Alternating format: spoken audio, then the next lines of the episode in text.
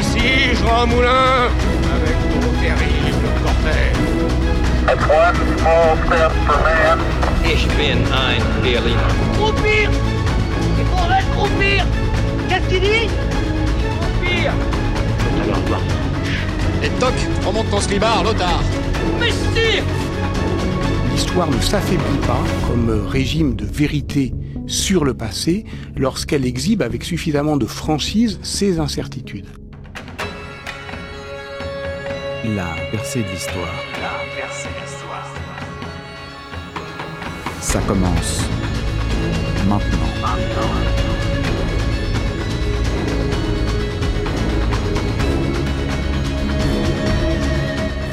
Bonsoir à toutes et à tous et bienvenue pour cette nouvelle émission, bien évidemment, de La percée de l'histoire. Euh, le public est en liesse. Ouais Ouais, en effet, parce que euh, ce soir, nous sommes le 9 janvier Eh oui. 2024.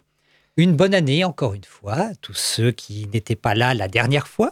Nous avons déjà euh, souhaité la, la bonne année, hein, évidemment, mais nous pouvons le redire encore une fois. Et bien sûr, qui dit nouvelle année? Dit le grand, le magnifique qui n'était pas là la dernière fois, mais il est là, ça y est, Salouane Bendris, bonjour. Bonsoir, comment tu vas? Ben, ça va et toi? Pour cette émission en tête à tête Ouais, ouais, ouais, je suis assez impressionné, j'avoue. euh, Avoir un, un monsieur comme ça de, Ah, Imagine de mon côté alors. un tel prestige.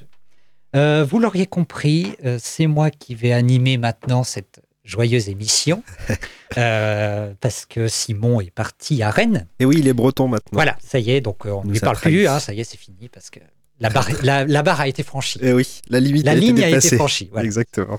Et donc, euh, bon, on l'embrasse. Pour ceux qui ne savent pas, hein, évidemment, il fait une formation à la Scole Radio. Mhm. Euh, comme Léopold, souvenons-nous, avec émotion. On l'embrasse d'ailleurs.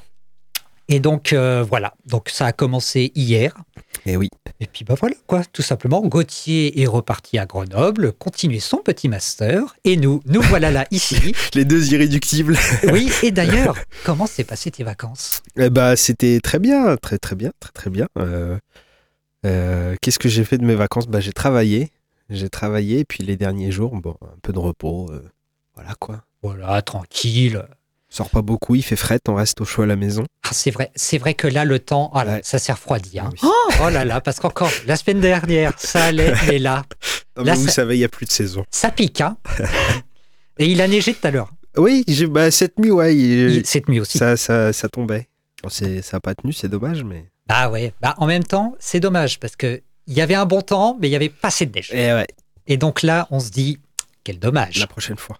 La prochaine fois, en attendant ce jour heureux qui aura de la neige, peut-être un jour, nous allons, comme d'habitude, j'ai envie de dire, euh, faire le journal historique. Eh Qu'est-ce oui. que tu en penses? Eh oui. Eh bien, sans transition, messieurs et dames, passons euh, au journal historique. Alors d'abord, nous sommes le 9 janvier. Bon, ça, ça n'aura échappé à personne, mais qu'est-ce qui s'est passé le 9 janvier? Alors, le 9 janvier, qu'est-ce qu'on a? Ah oui, le 9 janvier 1719, la France et l'Espagne sont en guerre. Alors là, attention. Et c'est la France qui déclare la guerre à l'Espagne. Le conflit est la conséquence de la rivalité entre le roi Philippe V d'Espagne, petit-fils de Louis XIV, et, régent, et le régent de France, Philippe d'Orléans. Le prétexte en est fourni par les prétentions du roi d'Espagne sur le trône de France et un projet d'attentat contre la personne du régent, carrément. Voilà, attention. Une armée française franchit la, Bi, la Bidassoa, c'est si mignon comme nom, au printemps sous le commandement du maréchal Jacques de Berwick, fils naturel du roi Jacques de Stuart. Donc quand on dit euh, fils naturel, c'est un mot gentil pour dire que c'est un bâtard. Voilà. Oui. C'est qu'il n'est pas euh, reconnu. Voilà, c'est fils naturel, tu sais, ça, ça sonne bien. Oui. Donc on se dirait que ça va, mais non, non. En fait, euh, bon, bref. Euh, L'armée met le siège devant Fontarabie, en face de Dendey, qui remporte la ville le 17 juin. À l'automne, les Anglais débarquent en Galice. Cependant, les Provinces-Unies déclarent à leur tour la guerre à- l'Espagne. Évidemment, Philippe V se résout à négocier et donc les Alliés exigent au, au préalable l'éviction de son Premier ministre, le cardinal Alberoni. C'est chose faite le 9 décembre 1719. Philippe V le congédie et il doit s'enfuir en Italie. La paix est signée à La Haye le 20 février 1720. Le roi d'Espagne renonce formellement à la couronne de France. Autrement, euh, rien de bien particulier pour ce 9 janvier en termes d'événements. Mais qu'est-ce qui se passe au niveau des décès et des naissances, mon cher Salouane Et aujourd'hui, beaucoup, beaucoup de naissances et beaucoup de décès. Alors, on va en piocher quelques-unes, évidemment. On commence avec Pierre Ier dit le Grand, qui est né donc le 9 janvier 1672 à Moscou et décède le 8 février 1725 à Saint-Pétersbourg, d'une taille hors norme euh, de 2,04 m pour l'époque et d'une énergie à toute épreuve. Pierre le Grand est le quatrième souverain de la dynastie des Romanov et sans doute le plus grand. Sans ménagement et à coup d'oukase, décret, il fait entrer son pays dans la modernité et le raccroche à l'Occident européen. Nous avons ensuite Simone de Beauvoir, née le 9 janvier 1908 à Paris, et décédée le 14 avril 1986, toujours à Paris. Issue de la bourgeoisie catholique, la jeune Simone de Beauvoir se rebelle contre une éducation trop sévère et devient athée. Elle obtient à 21 ans l'agrégation de lettres et se voue à l'écriture romanesque. Dernière naissance, celle de Richard Milouz Nixon, le 9 janvier 1913 à Yorba Linda en Californie et décède le 22 avril 1994 à New York. Seul président des États-Unis à avoir été contraint à démissionner, Richard Milouz Nixon traîne derrière lui une réputation de voyou qui n'est pas totalement imméritée, si l'on s'en tient à ses manières et à son langage. Au niveau des décès, le premier est celui d'Anne de Bretagne, donc décédée le 9 janvier 1514 à Blois. Fille et héritière de François II, dernier duc de Bretagne, Anne est mariée par procuration à l'empereur Maximilien Ier, dans l'espoir de soustraire le duché à l'avidité du gouvernement de Charles VIII, roi de France. Mais elle n'échappera pas au mariage avec ce dernier, puis à son successeur. Nous avons, dernier décès, celui de Louis-Napoléon Bonaparte, Mhm. connu sous le nom de Napoléon III. Né le 20 avril 1808 à Paris et décédé donc le 9 janvier 1873 à Chislust, Chislust, dans le Kent, en Angleterre. Louis-Napoléon Bonaparte, neveu de Napoléon Ier, devient, à la faveur de la première élection au suffrage universel en décembre 1848, le premier président de la République française. Il commet un coup d'État et se ferait proclamer empereur le 2 décembre 1852. Prenons pour nom de règne Napoléon III, celui de Napoléon II étant réservé au fils de Napoléon Ier qui n'a jamais régné. Merci beaucoup, Salouane. C'est vrai que c'était assez riche Eh oui, par rapport à la semaine dernière où il y avait personne. C'est vrai que c'est le les 2 aléas du décembre, direct. voilà. Euh, c'était, ouais, on était le. euh, Le 2 janvier? Le 2, oui, tout à fait. Et non, le 2, il n'y a personne. Il n'y a personne. On s'en fout. Euh, Aujourd'hui, la fête du jour, nous fêtons les Alix. Bonne fête, Alix. Né en 1576 à Remiremont, dans les Vosges, Alix Leclerc, donc le tiré, enfin, plus loin clair, fonda la congrégation de Notre-Dame pour instruire les jeunes filles pauvres. Il s'agissait au XVIe siècle d'une initiative proprement révolutionnaire. Truc de dingue Eh oui, Alix. Je ne sais pas si tu as connu la BD Alix. Non, mais par contre, j'avais vu La croisière s'amuse Ah oui, c'est vraiment les deux opposés, quoi. avec le, le grand Jean Benguigui Ah qui, oui. était- qui faisait le commandant. Et donc, il y avait une dame, euh, bah, c'était la fille de Josiane Balasco. Je ne sais jamais comment elle s'appelle, cette Je dame. sais pas. les- Je suis navré pour cette dame. Mais tout ça pour dire que dans le film, elle s'appelait Alix. Bon, bref, Voilà. à chacun ses rêves. hein. Écoutez, bon, euh, C'est ça je- qui fait un monde. Je, je ne tout. réponds plus de rien. Bref, première euh, petite pause musicale pour se remettre de ce journal historique éreintant. Et donc, euh, pour commencer, euh, nous allons diffuser du Overwork. Ça fait longtemps pour cette nouvelle année 2000 2024. Bonne année d'ailleurs, encore une fois. Euh, nous nous écouterons le titre fameux, le Stars, qui s'appelle Stars. C'est Overwork, c'est maintenant.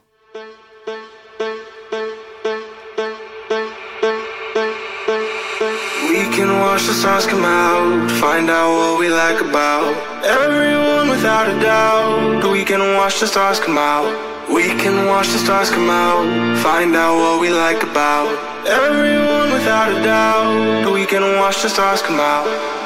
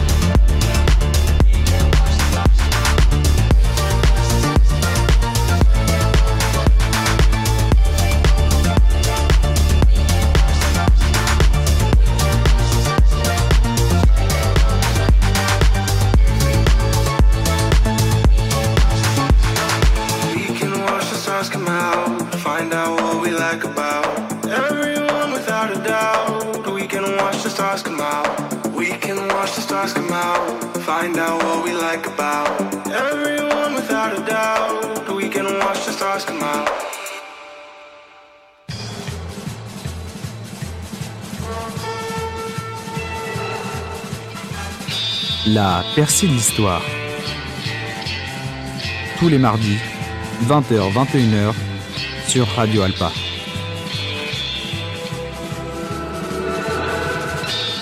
De retour sur la percée de l'histoire ce 9 janvier pour la 15e émission ou sur radioalpa.com. Vous m'excuserez hein, pour le début de la musique. Je crois que lorsque les basses ont commencé à y aller, ça a dû vous, vous réveiller un peu. Je suis bien navré. hein, J'avais mis le son un tout petit peu trop fort. Pardonnez-moi.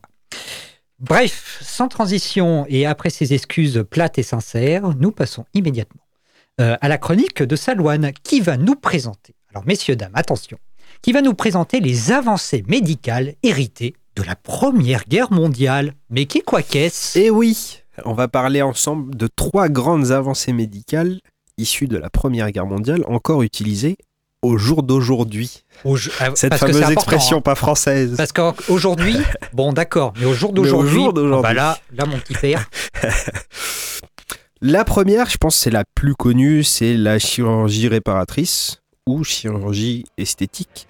Alors, chirurgie esthétique, c'est pas que pour faire joli, ça peut même résoudre de vrais problèmes. Il y a un siècle, donc, on parlait plutôt de chirurgie réparatrice. Sur à peu près 3,5 millions de blessés à la fin de la guerre, ça arrivait très fréquemment qu'on croisait dans la rue un homme amputé, sourd ou aveugle, ou même qui avait perdu bah, la moitié de son visage défigurés par une balle ou un éclat d'obus. Ces blessés ont beaucoup de mal à retrouver leur dignité après la guerre. Parce que bah, sans visage, sans nez, sans yeux, sans bouche, c'est un peu plus compliqué de les identifier, voire même à reconnaître qu'ils sont humains. bah. Pourtant, les tissus mous des lèvres, des joues et du nez cicatrisent bien plus rapidement que le reste de notre corps. Donc, rester en vie, c'est rarement un problème. Bien sûr, il y a un traumatisme physique et surtout un traumatisme psychologique.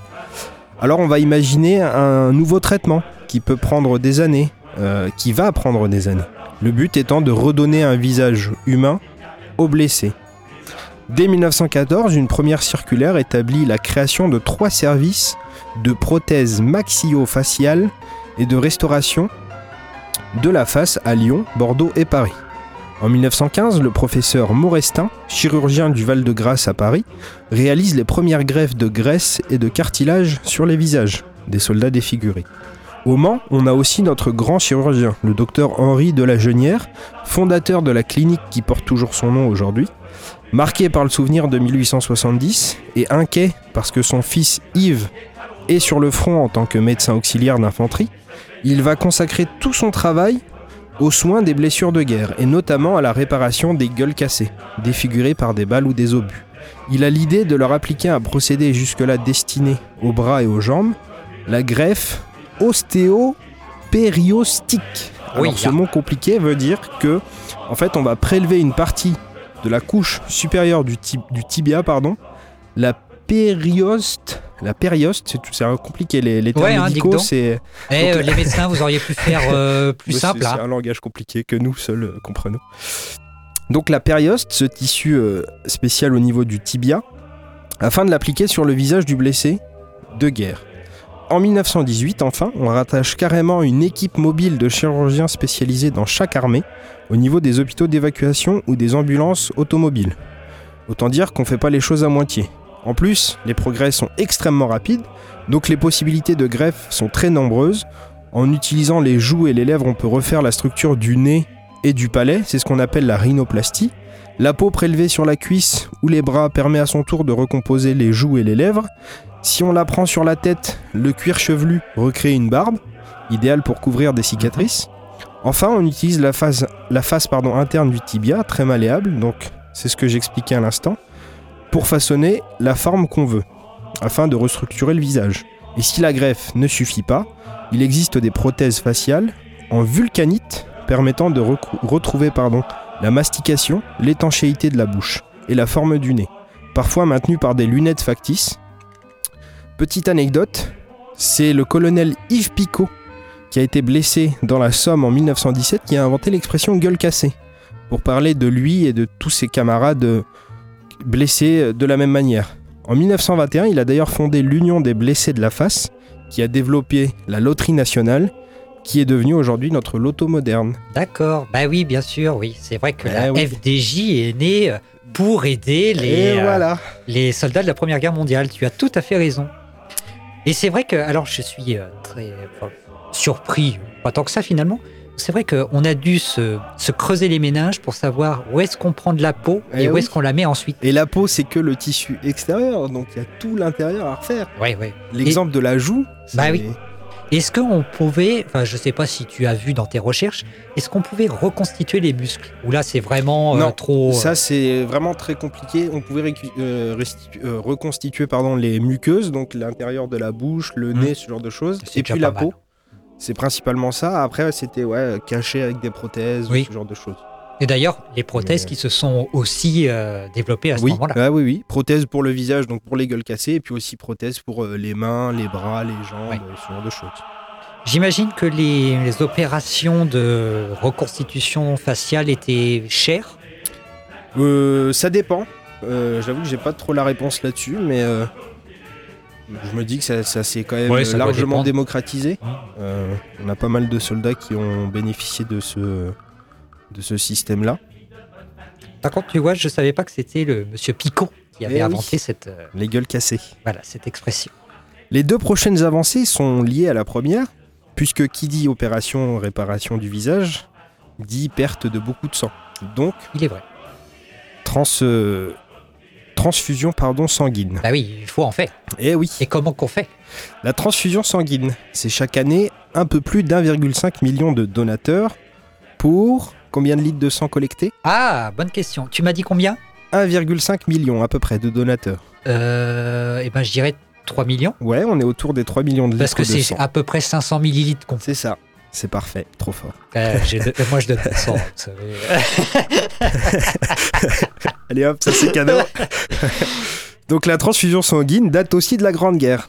En fait, ça a commencé même un peu avant, puisque en 1900, l'Autrichien Karl Landsteiner découvre les propriétés du sang, qui va euh, séparer en trois groupes, le groupe A, le groupe B et le groupe O. Mais c'est seulement le 27 mars 1914 que la première transfusion est réalisée par le Belge Albert Hustin. Si la technique est maîtrisée, elle n'entre en pratique que très lentement, car on a encore du mal à conserver le sang, parce que le sang, une fois qu'il est hors du corps humain, il coagule Ouais. et devient en fait quasi solide. Donc impossible de le passer d'un corps à un autre. Bah, tu t'es déjà, t'as déjà essayé de te rentrer Ah, un truc c'est- solide dans le c'est corps. compliqué. Bah, bonne chance. hein. Ça fait mal. Ouais. Donc il faut donc avoir côte à côte le receveur et le bon donneur. La perfusion intraveineuse allait du bras du donneur jusqu'à la cuisse du receveur. En 1916, le citrate de sodium est utilisé pour rendre le sang moins coagulant. Donc l'ajout de dextrose permet aussi de conserver le sang liquide plus longtemps. Et en 1918, on arrive même à conserver le sang dans des petits flacons en verre pour qu'il soit perfusé plus tard à ceux qui en auront besoin. Enfin, à la toute fin de la guerre, certains ont même tenté une petite expérience. Ils se sont amusés à parachuter des flacons de sang depuis des avions directement au-dessus des unités de soins au front. Comme ça, le sang est directement sur place. On peut le- l'emmener là où on en a vraiment besoin. Ah oui, cool. Et ça a été fructueux ou... Je j'ai pas de j'ai pas plus d'infos là-dessus. On donc, espère. euh, en tout cas, on croise les doigts. Je, je, je poursuivrai les recherches. Voilà, on poursuivra. La dernière euh, innovation médicale issue de la Première Guerre mondiale est une petite bouteille qu'on peut encore voir un peu partout euh, dans nos armoires euh, à médicaments ou dans toutes les pharmacies, parce qu'on l'utilise très souvent au quotidien quand on se fait mal, quand on tombe à vélo, quand on a un petit bobo pour désinfecter une plaie. D'accord. C'est un antiseptique très commun donc, parce que sa recette en fait n'a pas changé depuis 100 ans. Quand même.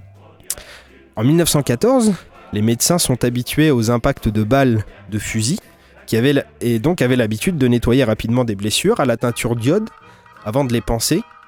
Sauf que là, la guerre change. La guerre change, la guerre change de dimension aussi. On utilise beaucoup plus l'artillerie et des mitrailleuses modernes qui causent de nouvelles plaies. Des plaies larges, profondes et compliquées à réparer. Parfois même avec des os broyés. Donc l'iode ne suffit plus. Et on doit en mettre euh, la quantité d'iode qu'on peut mettre sur une plaie est limitée parce qu'en fait l'iode va brûler la chair. Donc, deuxième problème, bandages et uniformes souillés deviennent aussi des nids à bactéries. Mhm. Donc dans les premiers mois de la guerre, 70 à 90% à 80, par cent- 80 pardon, pourcent des blessés de, graves décèdent de gangrène ou d'infection du sang. Aïe. Même l'amputation ne fait pas de miracle. Beaucoup sont morts faute d'un désinfectant efficace. Et puis tu parles dans les tranchées. Eh oui, c'est là où bah, justement la gangrène, etc. Où, euh, allez hop, un petit bandage, un pansement et retourne-y, quoi. Mhm. Heureusement, et là arrive le super-héros, il y a eu Alexis Carrel, ce médecin qui a travaillé à l'Institut Rockefeller de New York et qui a même réussi à gagner un prix Nobel de médecine en 1912, donc scientifique déjà reconnu. Il se met au, au service du ministère de la guerre pour trouver un remplacement à la teinture d'iode. Il est nommé médecin aide-major de la première classe, de première classe pardon, en 1914 et il crée l'année suivante, en mars 1915, un hôpital expérimental au Rond-Royal, près de Compiègne. Donc on est à quoi 20 km du front. Ouais. Et il décide de travailler avec lui, euh, il décide de, pardon, de, de ramener avec lui l'Institut Rockefeller, donc qui est derrière lui pour financer tout son matériel, et il va demander l'aide à un pharmacien anglais, Henri Drisdal d'Aquin, d'où le nom en français de Daquin. Ensemble, ils testent à peu près 200 combinaisons de produits pour trouver un, un nouveau produit efficace, mais aussi facile et pas cher à produire. Ils se donnent vraiment à 200%, et mai 1915, ils ont la solution. Donc l'hôpital est créé en mars. En mai, ils ont une solution. C'est un mélange de permanganate de potassium et d'eau de javel à 0,5% de chlore actif. Mhm. Ce liquide rosé transparent est très agressif contre les bactéries et les germes, mais inoffensif pour les muqueuses humaines. Eh ben, c'est cool. Comme tout génie critiqué à ses débuts, les résultats de Carrel finissent par convaincre tout le monde. Même les blessures les plus moches cicatrisent entre euh, 8 et 20 jours. Donc pas étonnant qu'on continue de l'utiliser 100 ans après. Ah oui. Et tu vois, donc là, ce que tu es en train de nous dire, c'est qu'un médecin américain, Français français, qui a travaillé en, En aux Amérique, États-Unis, à. New York, qui est revenu en France pour se mettre au service du coup du, du ministère de la Guerre, a demandé l'aide du coup de son ancien institut Rockefeller pour le- les finances et l'aide d'un pharmacien anglais pour trouver cette solution de Daquin. Hmm, ben c'est pas mal. Eh ben, dis donc. Voilà. Tout ce qu'il faut mobiliser, hein. c'est quand même pas mal. C'est tout ça. tout ça pour dire que c'est dans les périodes les plus sombres. Qu'on est, non mais en vrai, société, hein, parce que Eh oui. franchement, euh, tu vois, euh, les avancées là, donc euh, prothèse, euh, Chirurgie, chirurgie, réparatrice, réparatrice, transfusion sanguine. Quand même, Et Dieu seul sait qu'on continue de les utiliser aujourd'hui. la FDJ. Grande Non, invention. La grande. non mais je sais pas. Gloire, gloire au progrès. Eh oui. Bah, après, je vais pas quand même dire gloire à la guerre, parce que bon, quand eh, même, faut pas non, pousser. Malheureusement, on aurait pu s'en passer. On aurait pu s'en passer, c'est exact. Bon, bah Salouane, merci beaucoup pour euh, cette, petite, euh, cette petite chronique bien sympa, de toute manière. On va se faire une petite pause musicale hein, pour ne pas changer. Et donc, cette fois-ci, ce sera Vitalix, Waiting for the Stars, euh, fit David Shaw. C'est maintenant, c'est tout de suite sur Radio Alpa.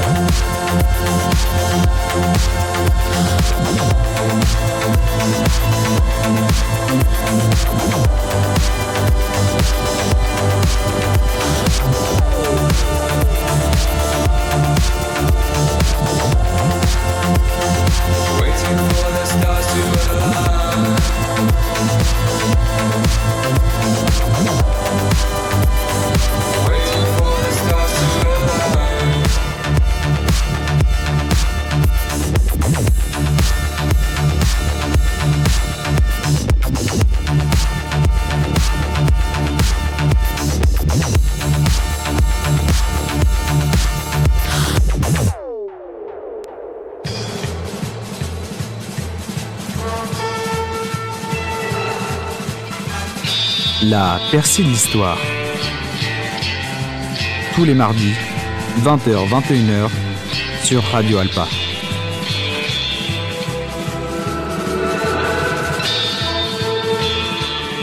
Mesdames, Messieurs, de retour dans le studio en direct. Il est 20h36. Nous sommes toujours le 9 janvier jusqu'à demain.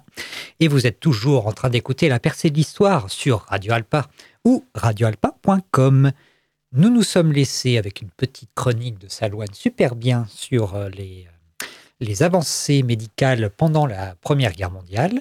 Et sans transition aucune, euh, je vais vous parler de la Sarthe. Super. Et euh, non pas du département. Peut-être qu'un jour ça fera l'objet, euh, pourquoi pas, d'une d'une petite chronique. Mais je parle bien de la rivière. Alors, Salouane, tu me disais, tu étais en train de me dire une, une anecdote fameuse sur pourquoi la Sarthe, pourquoi on l'appelle comme ça. Oui, l'étymologie du mot Sarthe. Alors, il y a deux solutions dans les recherches que j'ai faites. Euh, recherche. Recherche. ouvert un livre et fait deux trois clics mais euh, donc il y a la possibilité de euh, que ça vienne du mot latin arena Mhm. qui signifie sable lui-même euh, lié au mot euh, gaulois je crois ar qui veut dire sable ou boue si je ne dis pas de bêtises et en fait qui aurait donné son nom à la Sarthe parce que le cours d'eau était très euh, sableux sablé Sablonneux? Sablonneux, boueux, bref. Ou alors, on a aussi une deuxième hypothèse, c'est le mot latin, sarta. Ou alors un autre mot qui vient du- de, langue, de la langue indo-européenne, donc Mhm. encore plus ancien, ser ou sar, qui veut dire couler. Et on a des, des phrases en latin euh, qui est utilisée euh, déjà pour euh, donner ce nom au cours d'eau à cette rivière qui passe donc sur les territoires des Cénomans. D'accord. Sarta, S-A-R- S-A-R-T-A. Euh, est fluvius sartam galli dixere priores. D'accord. Voilà. Peut-être euh, ces solutions-là pour euh, l'étymologie du mot Sarthe. Voilà, donc c'est vrai que c'est une anecdote bien fameuse euh, que je n'avais pas. Et c'est toujours très intéressant. Vous pourrez briller en société maintenant, Eh figurez-vous. Euh, oui, certain. On appelle ça un chiantologue dans la vie. C'est-à-dire que, bon, si les gens regardent ailleurs, bon, généralement, c'est qu'il faut parler d'autre chose. Voilà. Bref, en tout cas, euh, c'est génial parce que la Sarthe, à ton avis, la Sarthe, Oui. elle vient d'où? De quel département? Je vais pas te demander la ville parce que quand même. Sachant qu'elle traverse l'Orne et la Sarthe, euh, la bien nommée. je dirais qu'elle vient de l'Orne. ouais. Eh bien oui, tout à fait. Tu as tout à fait raison. Et plus précisément encore, la Sarthe prend sa source dans le petit village de Soligny-la-Trappe. Ouh. Donc euh, en- dans l'Orne, tout simplement. Tu, tu l'as bien dit. Donc, et d'ailleurs, c'est ça qui est, qui est super, c'est que la Sarthe, à un moment donné, marque la limite entre le département de la Sarthe, donc, et de l'Orne, Eh oui. euh, vers le quart euh, nord-ouest, vers les Alpes-Mancelles, hein, quelque Oui. chose comme ça, parce qu'elle passe dans les Alpes-Mancelles, bien sûr. Et puis même à Alençon, je me permets de. Bien sûr, mais tout à fait, parce que Soligny-la-Trappe, je crois qu'elle se situe à l'est d'Alençon. Eh oui. Donc, pour aller jusqu'à Alençon, faire la limite entre la Sarthe et l'Orne, dans les Alpes-Mancelles, et ensuite aller se jeter, pas n'importe où. Donc, euh, la Sarthe traverse le département de la Sarthe, va jusqu'au Maine-et-Loire, Ouais. et se jette dans le, la- le confluent de la Mayenne. Donc, Ouais. la Sarthe et la Mayenne se rencontrent, mignon, C'est mignon. pour former euh, un nouveau cours d'eau qui s'appelle la Maine. Ok. Maine comme oui, le... oui, bah oui, Maine-et-Loire, ouais. Et là, c'est truc de dingue. Truc de dingue. Moi, je trouve ça ouf. Bref, pour ensuite se jeter dans la Loire bien plus loin. Oui. Et alors, question chez toi, à ton avis, à peu près, euh, quelle est la longueur de la Sarthe À peu près? C'est la question. Euh, en, en dizaines, en diz- à, la dizaine de kilomètres près. Je sais pas. euh, C'est pas si long, au final, j'ai l'impression, pour un cours d'eau. Mhm. Comme elle traverse que deux départements. Trois. Trois départements, pardon, oui. Elle va, ju- elle va jusqu'à Angers. Ouais, c'est là-bas de, où, de euh, l'Orne jusqu'à Angers. Voilà. Ouais, 200 km à peu près, quelque chose comme ça. 300 km, 250 km. 313 km. 313. Plutôt 314. euh, Je compte pas les 800 et quelques mètres Oui, qui restent. ça compte pas. Mais 300, car- euh, 314 km quand même. Mhm. Et mine de rien, euh, euh, c'est juste qu'elle fait des petits zigzags Oui, bah oui. Elle va pas en ligne droite. Bref, donc euh, j'étais étonné par sa longueur parce que je croyais que Eh c'était quand même moins long que ça. Mais bon, comme quoi, on en apprend tous les jours. 24 affluents, c'est le nombre de d'affluents donc de la Sarthe. Alors c'est les principaux, hein. il y en a, il y en a, je pense une myriade d'autres. Oui. Et notamment, on a un affluent, euh, j'adore, j'adore ce nom, il est, il est bien particulier comme il faut. Il s'appelle le Roule-Crotte. Donc tout à l'heure, tu disais que la Sarthe était sablonneuse. Oui. Peut-être, euh, je sais pas, une, une petite ressemblance, euh, quelque chose? roule-crotte. Bon, bref. Alors, évidemment, il faut parler de son histoire, de ce cours d'eau. Qu'est-ce Oui. qu'on en a fait de ce cours d'eau? On l'a quand même, on l'a quand même utilisé. Alors, ce cours d'eau, comme beaucoup de cours d'eau d'ailleurs, la Sarthe fut utilisée très tôt et en vérité dès le Moyen Âge pour la navigation fluviale, Eh évidemment. oui, les autoroutes. Exactement. La navigation fluviale d'embarcations de faible tonnage, évidemment. Eh oui. On n'allait pas non plus euh, sortir un truc de dingue. Euh, c'est pas le Rhin. hein. on n'en est pas là. Euh, Donc, le commerce par la voie d'eau prit véritablement son essor au XVIe siècle, puis au milieu du XIXe siècle. On a eu Mhm. deux pics à ce moment-là. La rivière fut aménagée, hein, on l'a bien vu. D'ailleurs, Roman, c'est l'exemple Oui. le plus typique, hein, avec les quais, évidemment. Exactement. Mais aussi, on a eu euh, d'autres aménagements en amont et en aval du Mans, euh, notamment des écluses, des barrages, Mhm. etc., etc., pour rendre la navigation plus facile. Notamment euh, les portes marinières qui ont été remplacées par des écluses. Truc de dingue. Eh oui. Et pourtant, à un moment donné, ça a été une révolution. Donc, ça, euh, c'était avant. euh, notamment euh, celles qui sont pas loin de la capitainerie Oui. là-bas au Mans. On a quand même un arrêté de 1936, je crois, Ouais. euh, qui dit euh, qu'il faut pas jouer avec les écluses. je crois qu'il y a un panneau qui est juste à côté, Ouais.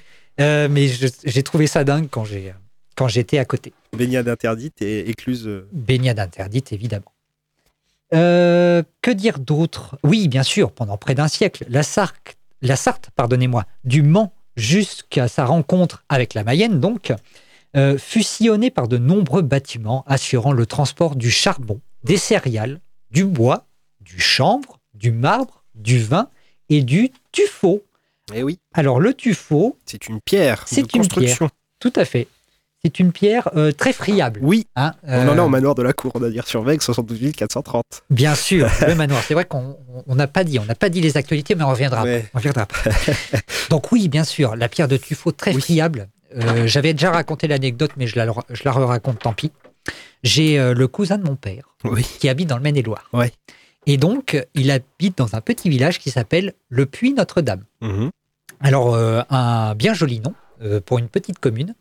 Et en fait, avant, bien longtemps, c'était un village rempli de bonnes sœurs. Mais genre, tout, tout leur appartenait. Le, le- le village, c'est super, il est sur un éperon rocheux et il y a des vignes partout. Mhm. J'imagine que les petites bonnes sœurs, Ah, l'argent coulait. elles possédaient tout le coin. et c'était super. Tout ça pour dire que l'église a été euh, vraisemblablement euh, construite avec la pierre de tuffeau. Mhm. Et maintenant, quand tu regardes la façade, C'est un gruyère. Oh, mais la- la- si on ne fait rien, là je lance un appel. Mais si on ne fait rien, cette église va s'effondrer. Ouais, Parce bah que je, ne vois pas, je ne vois pas comment ça peut bien se passer cette histoire. Parce que vraiment, il y a des pierres, euh, il en manque la moitié. Ouais. Mais je n'exagère même pas. C'est criblé de balles, t'as l'impression que quelqu'un a tiré dessus. Mais autant elle résiste très très mal à l'eau, autant c'est une pierre qui a des très très bonnes propriétés au niveau des forces. Mm. Je sais qu'il y a certains châteaux de la Loire qui ont été construits avec euh, justement cette pierre-là. Je crois que c'est Chenonceau, si je dis pas de bêtises. Euh, peut-être. Donc, et les, les châteaux sont toujours debout aujourd'hui. Oui, c'est vrai, c'est vrai. C'est vrai, mais bon, il- ça demande de l'entretien, Exact. je crois. Eh oui. Aujourd'hui, la Sarthe euh, est réservée au tourisme fluvial. Parce Oui. que maintenant, on n'a plus de, Plus de tannerie, Voilà. plus de, Non, non, tra- on a de plus tout transport fluvial, commerce fluvial. Et maintenant, c'est juste une activité de navigation de plaisance.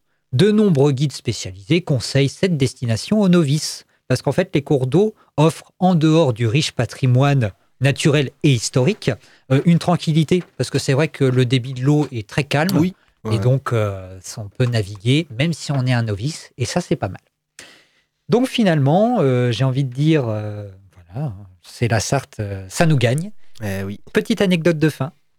Le cours d'eau aurait, hein, parce que on- je ne peux pas vérifier, euh, aurait été à sec lors de l'été 1138. Ah, possible. Donc, C'est euh, possible. tu vois, Je sais que le- la Sarthe, ça servait aussi de, de, de frontière justement entre la Normandie et le Maine.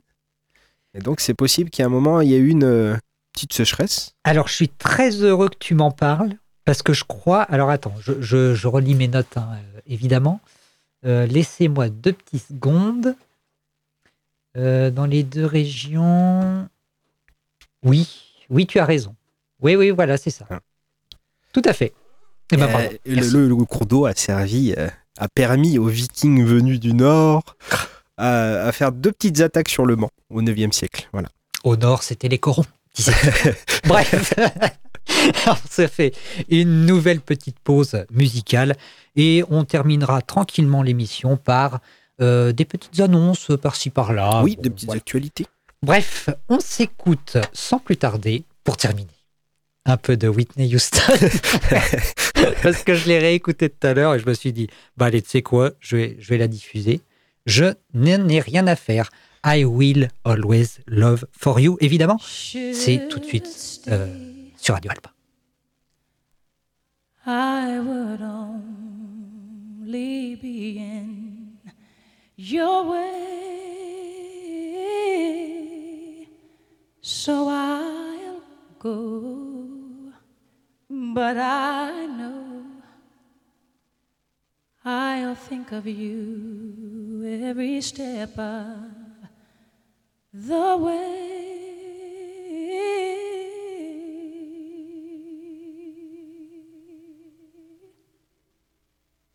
And I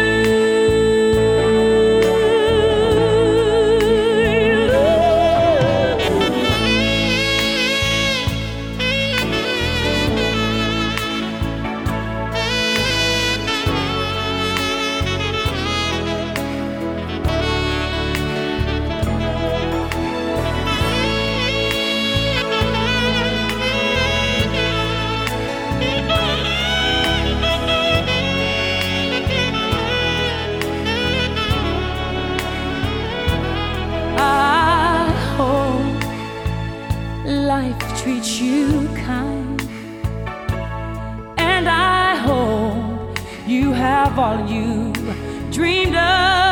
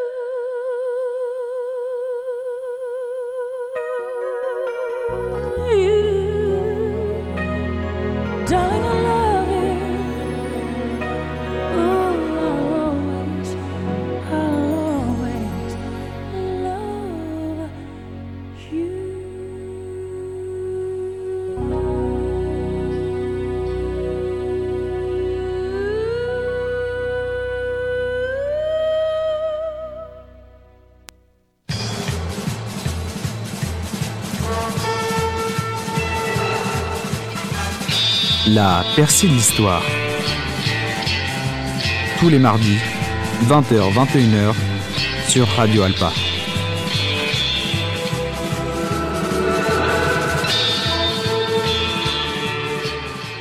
Nous sommes toujours sur Radio Alpa 107.3 FM Le Mans ou sur radioalpa.com et nous venons d'entendre la très grande et aussi la très regrettée Whitney Houston, évidemment, dédicace à ma petite mamie qui adore cette petite chanson. Voilà. Écoutez, nous allons terminer tranquillement. Il nous reste trois minutes. Donc, nous allons faire quelques petites annonces. Et les annonces du jour, de la semaine. Donc, oui. euh, pour commencer avec le manoir de la cour, peut-être. Où, où en sommes-nous, euh, mon Euh, cher bah, La saison se prépare, c'est tout ce que je peux dire pour l'instant. Euh, ouverture au mois d'avril. Voilà, ouverture au mois d'avril. Donc pour l'instant, on a encore le temps de voir et de sentir Oui, un oui, peu le moment.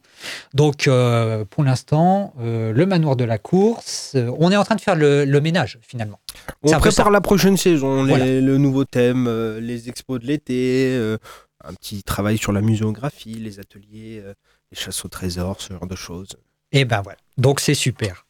Aussi, évidemment, la grosse annonce qu'on peut faire, c'est Oui. le Mans sonore. Et oui, Hein la semaine prochaine. Ah ouais, quand même, du 20 au 28 janvier. Mhm. Donc euh, avec euh, la participation exceptionnelle de Monsieur Jarre.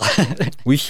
Jean-Michel Jarre qui viendra euh, au Mans euh, faire des petites choses. Et évidemment, vous l'avez peut-être vu si vous vous êtes baladé au centre-ville avec ce fameux dôme qui est en Mhm. construction, bientôt fini, hein, je pense.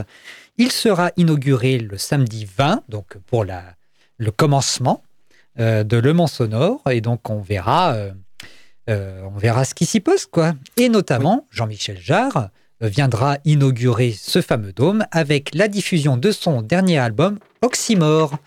Voilà. Euh, Jean-Michel Jarre, qu'est-ce qu'on en pense? Je ne connais pas du tout.